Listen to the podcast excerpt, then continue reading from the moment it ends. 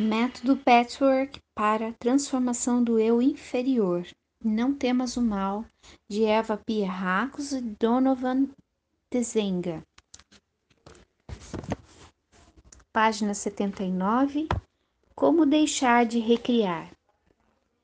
Só depois de experimentar todas as emoções e sincronizar o passado e o agora é que você se dará conta do quanto tentou corrigir a situação.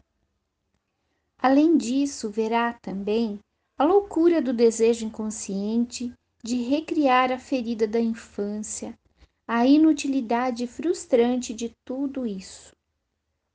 Você observará todas as suas ações e reações com essa nova compreensão e visão, e, portanto, libertará os seus pais. Sua infância será realmente deixada para trás e você começará a ter um novo padrão interno de comportamento, o qual será infinitamente mais construtivo e compensador para você e para os outros. Você não buscará mais dominar a situação que não podia dominar quando criança. Prosseguirá de onde está esquecendo e perdoando verdadeiramente no seu interior, sem ao menos pensar que o fez. Não lhe será mais preciso ser amado da forma que precisava quando criança. Primeiro, você se dará conta de que isso é o que ainda quer, e então não buscará mais esse tipo de amor.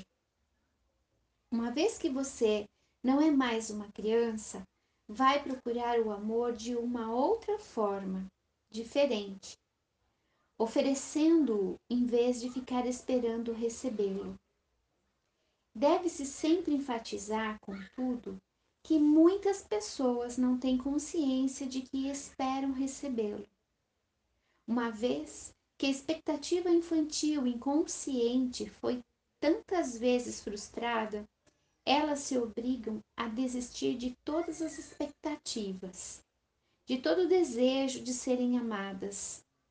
Não é preciso dizer que isso não é nem genuíno nem saudável. Pelo contrário, é extremamente errado. Para ser produtivo e obter verdadeiros resultados, esse conhecimento tem de ir além da mera compreensão intelectual você tem que concordar em sentir a dor de certas insatisfações atuais e também a dor da frustração na sua infância. Então, compare as duas até que, com dois slides diferentes, elas se mesclem uma à outra, entrem em foco e tornem-se uma só. O conhecimento que você obtém, uma vez que sinta essa experiência exatamente como eu a descrevo aqui, vai capacitá-lo a dar os próximos passos de que necessita. É de grande importância para todos vocês trabalhar nesse conflito interno, de forma a obter uma nova perspectiva e esclarecimento adicional na sua busca interior. A princípio, essas palavras podem talvez dar-lhes apenas um lampejo ocasional, uma emoção que pisca temporariamente para você. Mas eles devem ser uma ajuda e abrir as portas para um conhecimento melhor de si mesmo, para uma avaliação da sua vida com uma perspectiva mais realista e madura. Agora, há alguma pergunta ligada a esta palestra? Pergunta.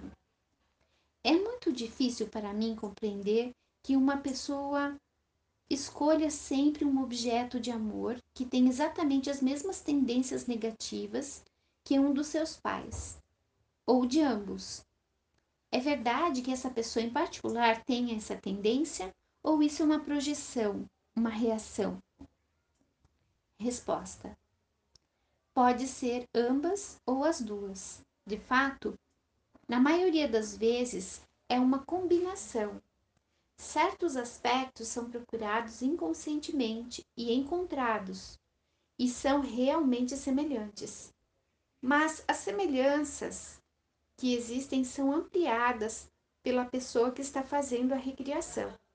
elas não são apenas qualidades projetadas, vistas, quando na, na realidade não estão presentes, mas estão latentes em certo grau, sem que sejam manifestadas. Estas são encorajadas e fortemente trazidas à tona pela atitude da pessoa que tem o problema interior não reconhecido.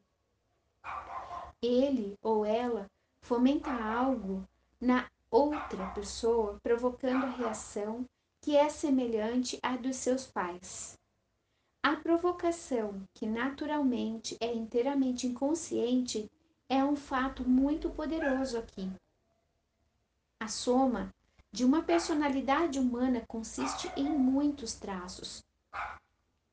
Destes, uns poucos podem ser realmente semelhantes a alguns traços dos pais da pessoa que os recria. O mais destacado seria uma espécie semelhante de imaturidade e incapacidade para amar. Isso por si só é suficiente e forte o bastante, em essência, para reproduzir a mesma situação. A mesma pessoa não reagiria a outros como reage a você, porque é você que constantemente provoca, reproduzindo assim condições semelhantes às da sua infância, para que possa corrigi-las.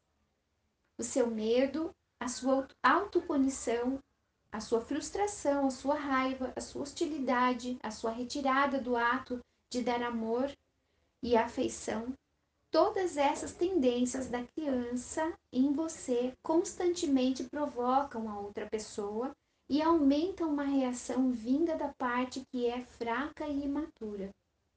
Contudo, uma pessoa mais amadurecida afetará as outras de modo diferente e trará à tona aquilo que nelas é maduro e integral, pois não existe ninguém que não possua alguns aspectos maduros.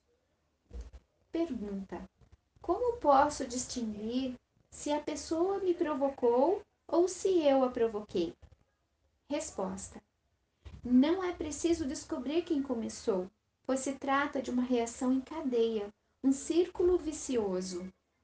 É útil começar por localizar sua própria provocação, talvez em resposta a uma provocação aberta ou dissimulada de outra pessoa. Assim, você percebe que, porque foi provocado, você provocou outra pessoa. E porque você o faz, o outro responde na mesma moeda. Mas se, de acordo com a palestra desta noite, você examinar a razão verdadeira não a superficial. A razão pela qual ficou ferido em primeiro lugar e, portanto, provocou você, provocou. Você não considerará mais essa ferida como desastrosa. Você terá uma reação diferente à ferida e, como consequência, ela diminuirá automaticamente. Por conseguinte, não sentirá mais necessidade de provocar outra pessoa. Também à medida que diminui a necessidade de reproduzir a situação da infância, você se torna menos retraído e ferirá os outros cada vez menos, de forma que eles não terão que provocá-los. Se o fizerem, você agora também entenderá que eles reagiram em razão das mesmas necessidades cegas infantis que você possuía. Agora você pode ver como atribui diferentes motivações à provocação das outras pessoas e a sua própria mesmo se e quando na realidade reconhece que você iniciou a provocação. À medida que obtém uma nova visão sobre a sua própria ferida, compreendendo a sua origem, você conquista o mesmo desprendimento da reação de outra pessoa. Você vai achar exatamente as mesmas reações em si mesmo e no outro. Enquanto o conflito infantil permanece não resolvido em você, a diferença parece enorme, mas quando percebe a realidade, você começa a romper o círculo vicioso. Ao perceber uma interação mútua desse tipo, você alivia o sentimento de isolamento e culpa com o qual ambos estão sobrecarregados. Você está sempre flutuando entre se culpar e acusar aqueles que o cercam de serem injustos com você. A criança em você se sente inteiramente diferente dos outros. Em um mundo que lhe é próprio, ela vive nessa ilusão prejudicial. À medida que você resolve esse conflito, sua consciência em relação às outras pessoas começa a crescer, pois, por enquanto, você não tem consciência da realidade delas. Por um lado, você as acusa e é excessivamente ferido por elas, porque não entende a si mesmo e, portanto, não entende a outra pessoa. Por outro lado, e ao mesmo tempo, você se recusa a dar-se conta de quanto é ferido. Isso parece paradoxal, mas não é. Quando você sentir por si mesmo as interações expostas essa noite, você descobrirá o quanto isso é verdadeiro.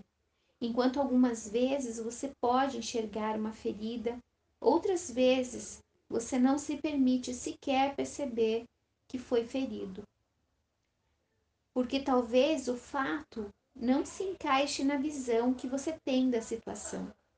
A percepção do fato de se sentir ferido pode estragar a ideia que você construiu de si mesmo, ou pode não corresponder ao seu desejo naquele momento.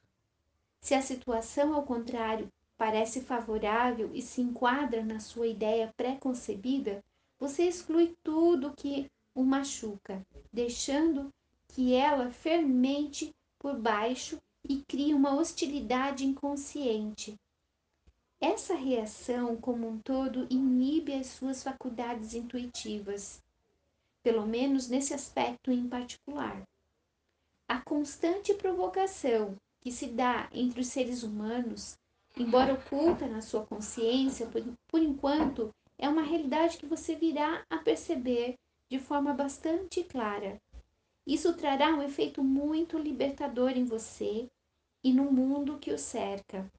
Mas não é possível que você o perceba a menos que entenda os padrões existentes em você mesmo e que foram por mim discutidos esta noite. Por hoje, essas são as questões que eu queria abordar. Sigam o seu caminho, meus queridos, e que as bênçãos que trazemos a todos vocês possam envolvê-los e penetrar seus corpos, suas almas e espíritos de modo tal que possam abrir a alma e tornar-se o eu verdadeiro, o seu próprio eu verdadeiro. Abençoados sejam, meus amigos. Fiquem em paz, fiquem com Deus.